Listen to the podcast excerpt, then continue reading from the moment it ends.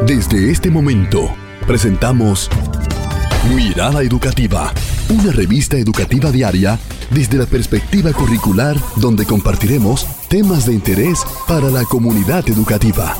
Mirada Educativa. Comunidad Educativa de República Dominicana una vez más está en sintonía en su programa Mirada Educativa. Nosotros estamos felices porque el centro educativo se ha mudado a nuestra cabina en el día de hoy. Tenemos invitados de lujo porque estamos en el segmento Una mirada a las áreas curriculares. Está con nosotros Generoso Polanco, coordinador docente nacional del área de lengua española desde la Dirección General de Currículo del Ministerio de Educación. ¿Cómo se siente, profe? Muy bien, muy bien. Esta oportunidad eh, dio al traste con lo que estamos realizando actualmente con la ONALE. Definitivamente, y con él pues entonces nos acompaña la maestra de sexto grado de la escuela primaria, Leoncio Mansueta, del Distrito Educativo 1001, la maestra Evelyn Domínguez Payano. ¿Cómo se siente? Muy bien, gracias a Dios. Un honor estar aquí compartiendo con ustedes. Pertenezco a la escuela, como ya dijiste, Leoncio Mansueta, Distrito Educativo 1001. bueno, y le acompaña, a, él anda hoy con su una de sus guardaespaldas, porque el maestro anda con Nicole Polanco, que es su hija, estudiante de medicina, egresada de un centro educativo. Y yo sé que ella, al ser hijo de generoso, nos va a dar cátedra de cómo se lee de todo lo que ella ha leído. Y hoy vamos a estar hablando de la Olimpiada Nacional de Lectura y Escritura. Eh, maestro, usted que es la persona que desde la, la Dirección General de Currículo se hace este diseño, se diseña todo un plan, pero ese plan está bajo la sombrilla de un programa más abierto, que es el programa de fomento de la lectura y la escritura. Háblenos un poquito en qué consiste este programa. En primer lugar, la Olimpiada Nacional de Lectura y Escritura en sus inicios tenía un nombre, que era la Olimpiada de Lectura solamente, como decía Zulmi hace un momento. Entonces, eso es a partir de 1999 que se inicia este programa o este componente del PRONAFOLEC. Sí, el PRONAFOLEC es eh, el acrónimo, este es un acrónimo, del Programa Nacional de Fomento de la Lectura y la Escritura. Sí, esa, esa es su, su descripción. Entonces, contiene varios componentes. Desde sus inicios eh, tenía clubes de lectura, tenía programa de de escritura creativa, el programa de producción literaria, entre otros. Al final, ya después de la, de la actualización curricular, estos programas se fueron eh, consolidando y tenemos actualmente cuatro programas activos, que es el careo, que se da a nivel de centro, que eso es la competencia nacional en lengua, le denominamos careo. Ustedes ven que esa es una estrategia que se usaba mucho antes en la escuela y dio muchos resultados y buenos.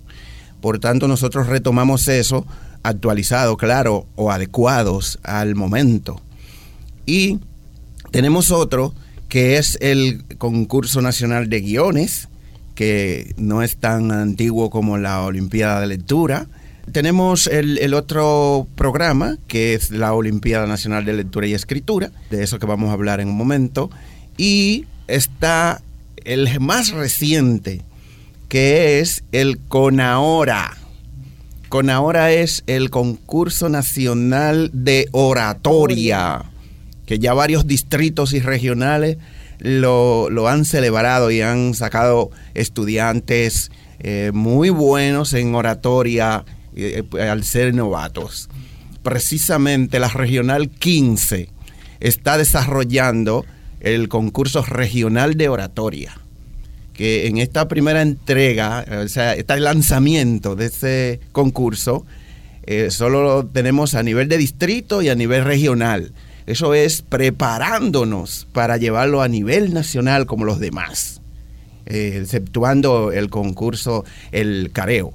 Nos encantan este tipo de estrategias porque a través de ella todas las competencias fundamentales se desarrollan, señores, y de qué manera, de manera eh, significativa. Y comenzamos nosotros a ver ese pensamiento lógico, crítico y creativo que tienen nuestros estudiantes a flor de piel al momento en que se está realizando esto. Y aunque ya no lo vivo de manera directa organizándolo yo en un centro educativo, pues eh, últimamente he estado fungiendo como jurado y en verdad sigo viviendo este proceso hermoso. Pero nos gustaría saber cuál es la finalidad que tiene específicamente eh, la UNALE. Bien, entonces, eh, como decíamos anteriormente, que la UNALE antes solo era la Olimpiada Nacional de Lectura, pero al, venir la actualización curricular, entonces eh, optamos por agregar las cuatro competencias, que se trabajen, que se enfatice, porque siempre se trabajan las cuatro, pero que se enfatizara en las cuatro competencias específicas de lengua española. Y por eso le agregamos la lectura. Y, de ahí sale la sigla ONALE. ¿Ustedes ven? Entonces, ¿qué se persigue con la ONALE? El desarrollo de competencias. Este es un componente, como los demás, puramente curricular yo conversaba con, docentes, miembros del jurado que se me acercaban y me decían que, que los premios, me hablaban de los premios, me hablaban de, la participación. Y yo les decía, mira, todos los concursos de nosotros no tienen como finalidad última eh, premios, el premio. No. Es apoyar el trabajo curricular, apoyar el desarrollo curricular. Por eso en las bases aparece un, una cápite, una cláusula, que dice bien claro cómo se trabaja desde esos programas el currículo. Pero bien clarito está ahí, que, bien aplatanado, para que la gente lo comprenda. Ustedes Entonces, este programa, como ya ustedes saben, se desarrolla en cuatro etapas, comenzando a nivel de centro, que ahí es donde participa la mayoría. Y como recuerden que el año pasado eh, pensábamos que no lo íbamos a hacer y sí surgió la idea de desarrollarse de, manera virtual y eso dio muy buenos resultados porque ahí conseguimos algo muy importante y fue que aumentó la participación porque tenemos ahí las estadísticas de que aunque fuese virtual y estábamos en medio de una situación de salud, como que la gente se motivó más eh, desde la casa a trabajar. Entonces, como ya ustedes saben, la etapa distrital ya se dio y se dio también la etapa regional, que la distrital fue en marzo y la regional en abril. Y actualmente eh, ya nos estamos preparando para la etapa nacional, que será este 31 de mayo. Sí, ya estamos preparando el jurado, preparando eh, las pruebas, y precisamente mañana tendremos un encuentro con los miembros del jurado, sí, que también tenemos a Surmileni en cuenta porque la queremos invitar a esa reunión. Señores. Sí, porque necesitamos eh, personas sí, que están bien involucradas en, en, el programa y que tienen ese deseo, ese, esa potencia para nosotros impulsar el desarrollo de nuestros estudiantes, que eso es lo que queremos y eso es lo que el país quiere.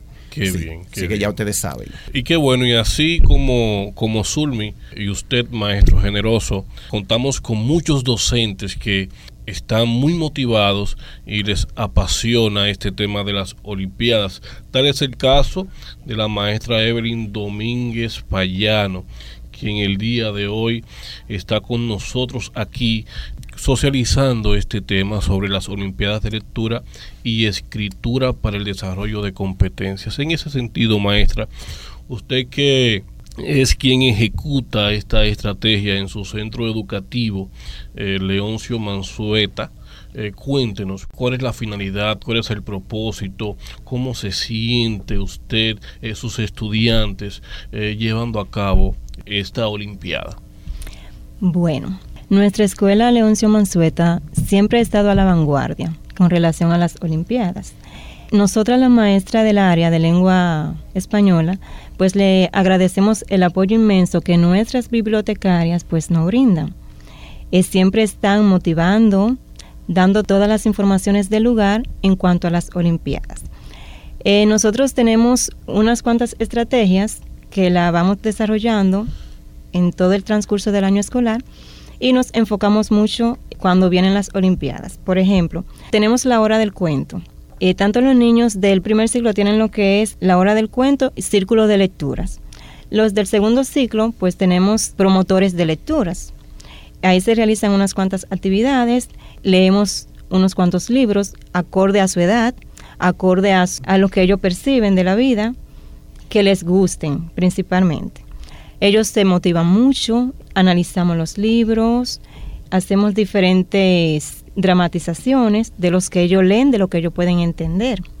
Ya cuando viene la información de las Olimpiadas, pues no se nos hace difícil identificar esos niños, puesto que en esas actividades podemos evaluar cuáles reúnen las competencias para las Olimpiadas. Se nos hace un poquito difícil porque solamente debemos enviar uno y siempre tenemos más de uno. Siempre se destacan más de uno.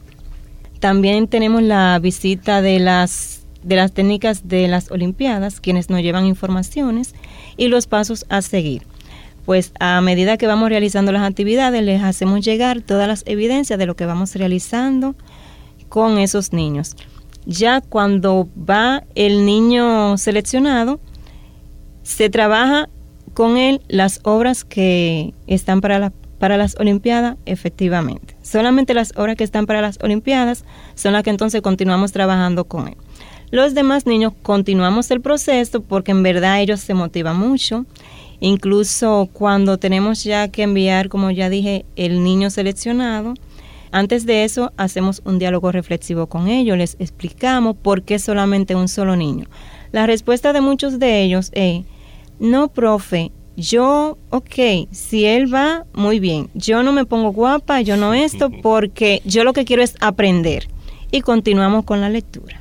Bueno, nos decía el maestro que el propósito final de estas Olimpiadas no es específicamente esa premiación, sino el aprendizaje que se obtiene a través de ellas. Exactamente. Importante saber que la audiencia sepa qué toma en cuenta ese equipo del área de lengua española allá en currículo cuando está en ese proceso de diseño de las bases que es, vamos a decir, esa normativa que tiene ser parte de las Olimpiadas de Lectura y Escritura. Bien, lo primero es, nuestro punto de partida siempre es el currículo, número uno. Eh, como ustedes saben, el currículum de la 195, el currículum anterior, eh, se acercó a lo que fue el, enfoque textual, funcional y comunicativo. Solamente era enfoque funcional y comunicativo. Pero siempre abordábamos el texto, no de la manera como se enfatiza ahora, pero sí teníamos obligado que abordar textos. ¿Ustedes ven? Entonces, ahora como el, el enfoque es textual, funcional y comunicativo, todo tiene que adaptarse, tiene que adecuarse a lo que es ese enfoque. Entonces nosotros para crear las bases o adaptar las bases de, la ONALE y de cualquier otro de los eh, componentes que tenemos, eh, obligatoriamente tenemos que tomar esa iniciativa desde el currículo. Entonces, primero nosotros nos vamos al diseño, dependiendo del, del nivel por ejemplo, el del primer, el segundo ciclo del nivel primario, ahí nosotros nos vamos a lo que son los textos, los tipos de textos en que se pueden presentar las producciones de los estudiantes. Ustedes ven, por ejemplo, ellos presentan análisis, presentan eh, comentarios, presentan informe de lectura. Esas son las opciones que se le dan para que ellos presenten sus productos, en este caso los portafolios. Tienen que presentar un portafolio con los análisis de sus obras y llevarlo hasta la nacional. Esos son requisitos.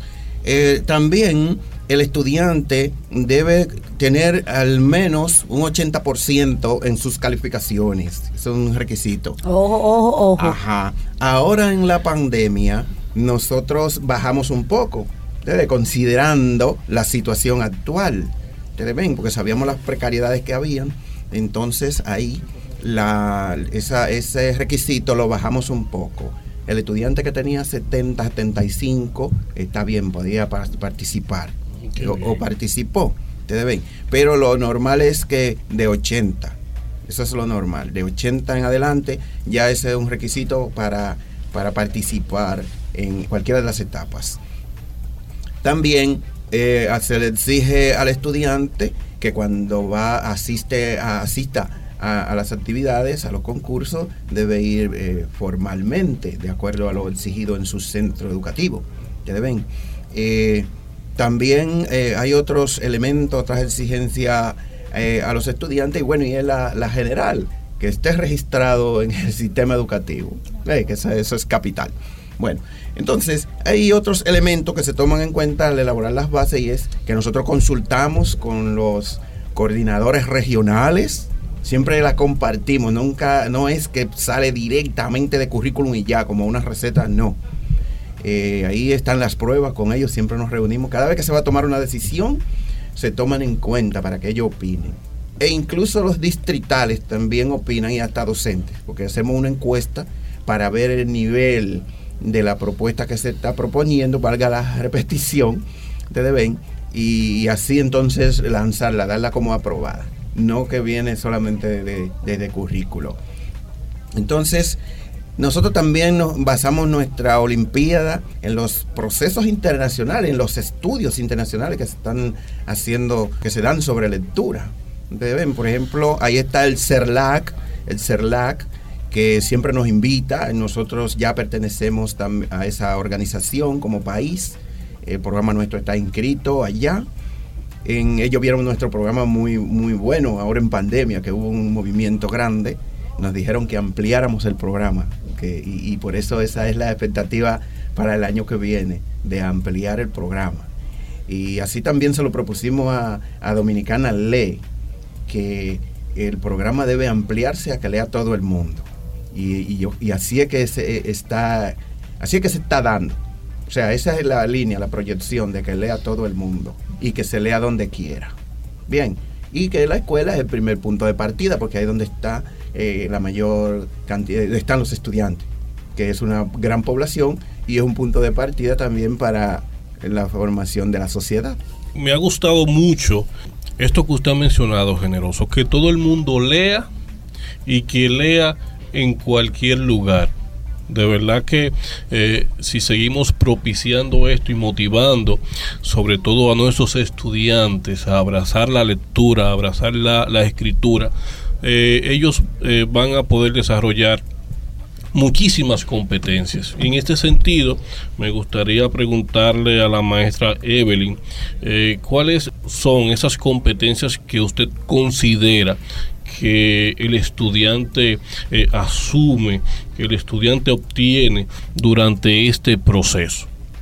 Bueno, en esas competencias eh, cabe destacar las cuatro competencias del área de lengua española. Eh, comprensión oral, debe tener una buena comprensión, escuchar y comprender lo que escucha. Comprensión escrita, comprender lo que lee, entender lo que lee.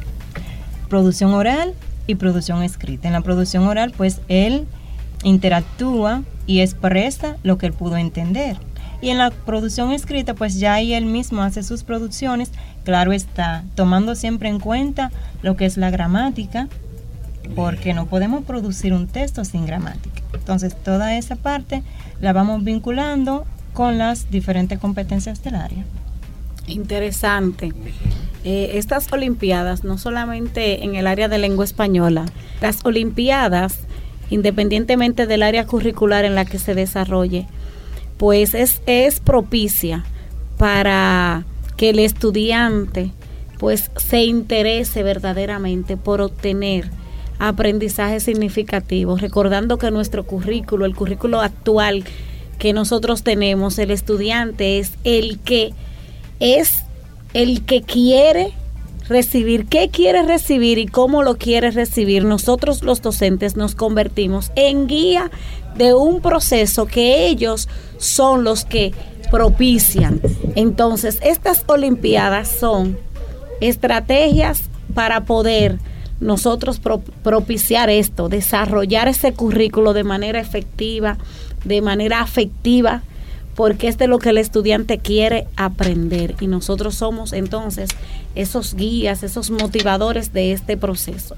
Eh, hablábamos de las categorías, se dividen en unas categorías, pero ¿cómo es esa división? ¿Quiénes entran en esas categorías? Bien, entonces como ustedes sabrán, son cuatro categorías que tiene la ONALE y esas categorías están en las cuatro etapas también. Y tenemos la categoría A, que esa es para el segundo ciclo de primaria, que ahí es donde comienza. Eh, queremos ver en lo adelante si incluimos a cuarto grado, que pertenece al segundo ciclo. Así es. Sí, lo que pasa es que todavía están tan pequeñitos. Eh, ustedes ven que hasta los de sexto están pequeñitos cuando pasan allá a secundaria. Bueno, entonces esa categoría A es para los niños de quinto y sexto, categoría A. Eh, la categoría B es para los niños que todavía son niños eh, o jóvenes de del primer ciclo de secundaria, sí, del primer ciclo, que es los de primero y segundo. Y la, la categoría C, eh, tercero y cuarto. Y finalmente la categoría D, de quinto y sexto. Ya ven, ahí están las cuatro categorías que van subiendo por etapa hasta llegar a la nacional. Maestro, ya que usted menciona esas eh, categorías, eh, me gustaría saber si hay un proceso, eh, según la categoría de selección de, de esas obras literarias, y si lo hay, ¿qué se toma en cuenta? ¿Cuántos libros tiene que leer el estudiante Háblenos de eso. Bueno, mira qué bien, qué buena pregunta es así, porque antes, antes de, vamos a decir, cinco años, diez años atrás, vamos a decir, a los estudiantes se le asignaban 20, 30, 40 obras. Así sí. Y al principio no se le asignaban eh, la cantidad, sino que ellos leyeran la que pudieran. Y, el, y un requisito, un elemento de evaluación era un indicador cantidad de obras. O sea que el que tenía más leída ya se tenía un punto ahí. Sí. ven? Entonces, eh, algunos estudiantes presentaban 100 obras, 50 obras. Nosotros luego de eso nos pusimos a analizar y vimos que en realidad no, no había mucha posibilidad de que un estudiante en el año escolar se leyera tantas obras, más aquellas que el maestro le asignaba como clase, que no era para el concurso. O sea que y, más todas esas clases en lengua española, que es un, contenido amplio. Entonces nosotros nos pusimos a analizar eso. Y cuando revisamos las bases, dijimos, no, vamos a ponerle una cantidad de obras que, consideremos que se, que, la puedan, que se la puedan leer. Aunque nosotros sabemos que hay estudiantes genios que, se leen mucho, eso sí estamos claros, ahí eso no, no lo vamos a negar, porque sí sabemos eso. Pero para no saturar al estudiante de obras y, a la, y al profesor, a la maestra, eh, para que no se vea agobiada de tantas actividades malas que tiene. Entonces dijimos, bueno, vamos a ponerle una cantidad razonable. Y empezamos a, variar. Eh, le poníamos a los, a los de la categoría A, a esos niños, que se leyeran un, máximo de 10 obras y un mínimo de 5. Eh, máximo de 10, mínimo de 5. Ellos decidieran a los de la categoría B le poníamos 15 y así sucesivamente, pero no pasar de, 30 o 40 obras en, el concurso. Ustedes ven, ahora, cuando vino el movimiento de pandemia, entonces ahí sí tuvimos que hacer una adecuación bien adecuada. Vaya redundancia. Ustedes ven, miren, ahí en la pandemia pusimos que los estudiantes se leyeran dos obras por cada categoría. Dos obras. Pero entonces, en la discusión, eh, acordamos que no, que a los de la primera categoría, categoría A, que se leyeran una, que los de la categoría B, una también, y que de la categoría C y D, que se leyeran dos, porque ya son grandes. ¿ve? Y así fue. Ahora, en este momento, solo pusimos una porque como estaba todavía el problema de la pandemia, que aunque con menos intensidad, pero todavía se siente, eh, también le dejamos una a todas las categorías, una por cada etapa. O sea que ahí le damos más oportunidad al estudiante de desarrollar más la competencia, porque saben que eh, no es necesario leerse muchas obras para desarrollar las competencias. Ustedes ven, por ejemplo, un estudiante para yo eh, ver, evaluarle su capacidad de análisis, su capacidad de análisis, su, las, las convenciones de la escritura, que eso es ortografía, gramática, léxico, acentuación, puntuación, eso es lo que se llama convenciones de la escritura. Entonces, no, yo no tengo que, él no tiene que escribirme 5 o 10 páginas para yo revisarle eso. Porque si le pongo 5 o 10 páginas, entonces soy yo que no voy a poder revisarle. Y, aprovecho ahí para decir y, llamar la atención, o no llamar la atención, sino que comentar eh, a los maestros y las maestras de lengua española especialmente, que si le ponen a los estudiantes un trabajo final de 10 páginas y ellos tienen, vamos a poner 60 estudiantes, o si trabaja y rota, y si rota, eh, multiplique esos 60 por los 4 grados que es rota, para que vea la cantidad de trabajo que va a tener. Entonces, ¿cuándo va a poder leer todos esos trabajos y revisarlo y marcarle donde tenga? Eh? Y un dato importante, muchas veces cuando van por la página 6, pues la grafía cambia, están cansados, eh, tienden a no tildar, a escribir la grafía salida del, del nivel que tiene que estar. Entonces eso es peligroso, señores. No es cantidad y calidad. Cantidad, calidad. Y tenemos, tenemos a Nicole aquí eh, riéndose. Y Nicole, Nicole, ya está en la universidad eh, estudiando medicina. Es hija de nuestro maestro generoso Polanco. Pero yo sé que Nicole, al ser hija de, de, Generoso, pues ha tenido una responsabilidad grande, aparte de esas responsabilidades escolares que ella tenía, de leer. Nicole, ¿cómo te ha servido durante todo lo largo de, de tu vida de estudiante leer? ¿Cuál es la importancia? ¿Cuáles ventajas? ¿Qué has desarrollado al leer? Bueno, la ventaja de tenerlo a él como padre, agregando que también mi madre es maestra de lengua española, ha sido que todo el tiempo yo estoy activa. Todo el tiempo estoy activa leyendo, aprendiendo. A veces papi va manejando que vamos al campo y se nos aparece una palabra. No sé, alguien la dijo, la escuchamos en la radio y ya ese es un mundo. Con esa sola palabra se crea un mundo porque empezamos a buscar la raíz, por qué se dice de tal forma, por qué debemos tildar de tal manera, por qué se debe decir de tal manera. Entonces eso ha sido de gran ayuda, tanto también para escribir. Al momento de escribir, como usted decía, eh, uno se cansa cuando ya uno lleva varias páginas escritas, pero al yo tenerlo a él como una guía, eh, siempre estaba al pendiente de que no me saliera del espacio, de que no se me bajara la línea, que, que iba derecha y de repente baja. Pero él también me apoyó en el momento de que si ya yo estaba cansada, tomo una pausa y luego continúa. Bueno, Excelente. Bueno, es una responsabilidad ser hijo de maestros. Yo soy una hija de una maestra y, es una responsabilidad porque hay que representar con altura y es un peso que llevamos los hijos de los maestros. Vamos a aprovechar entonces a Nicole eh, para que les dé un mensajito a todos esos estudiantes que nos están escuchando eh, para que abracen, al igual que tú, la lectura.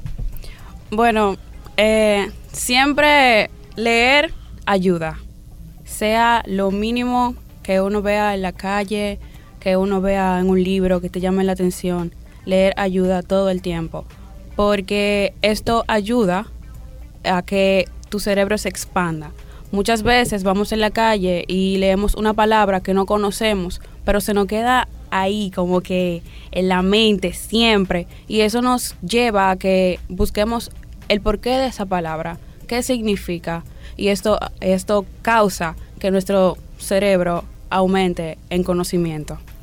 Evelyn, hay un proceso que se da en el centro educativo cuando nosotros tenemos un estudiante que nos está representando tanto en el distrito, en la regional y ya cuando va a esa nacional, que es el boom. ¿Cómo, cómo se da ese proceso de, de preparación de ese estudiante que está representando al centro en ese momento?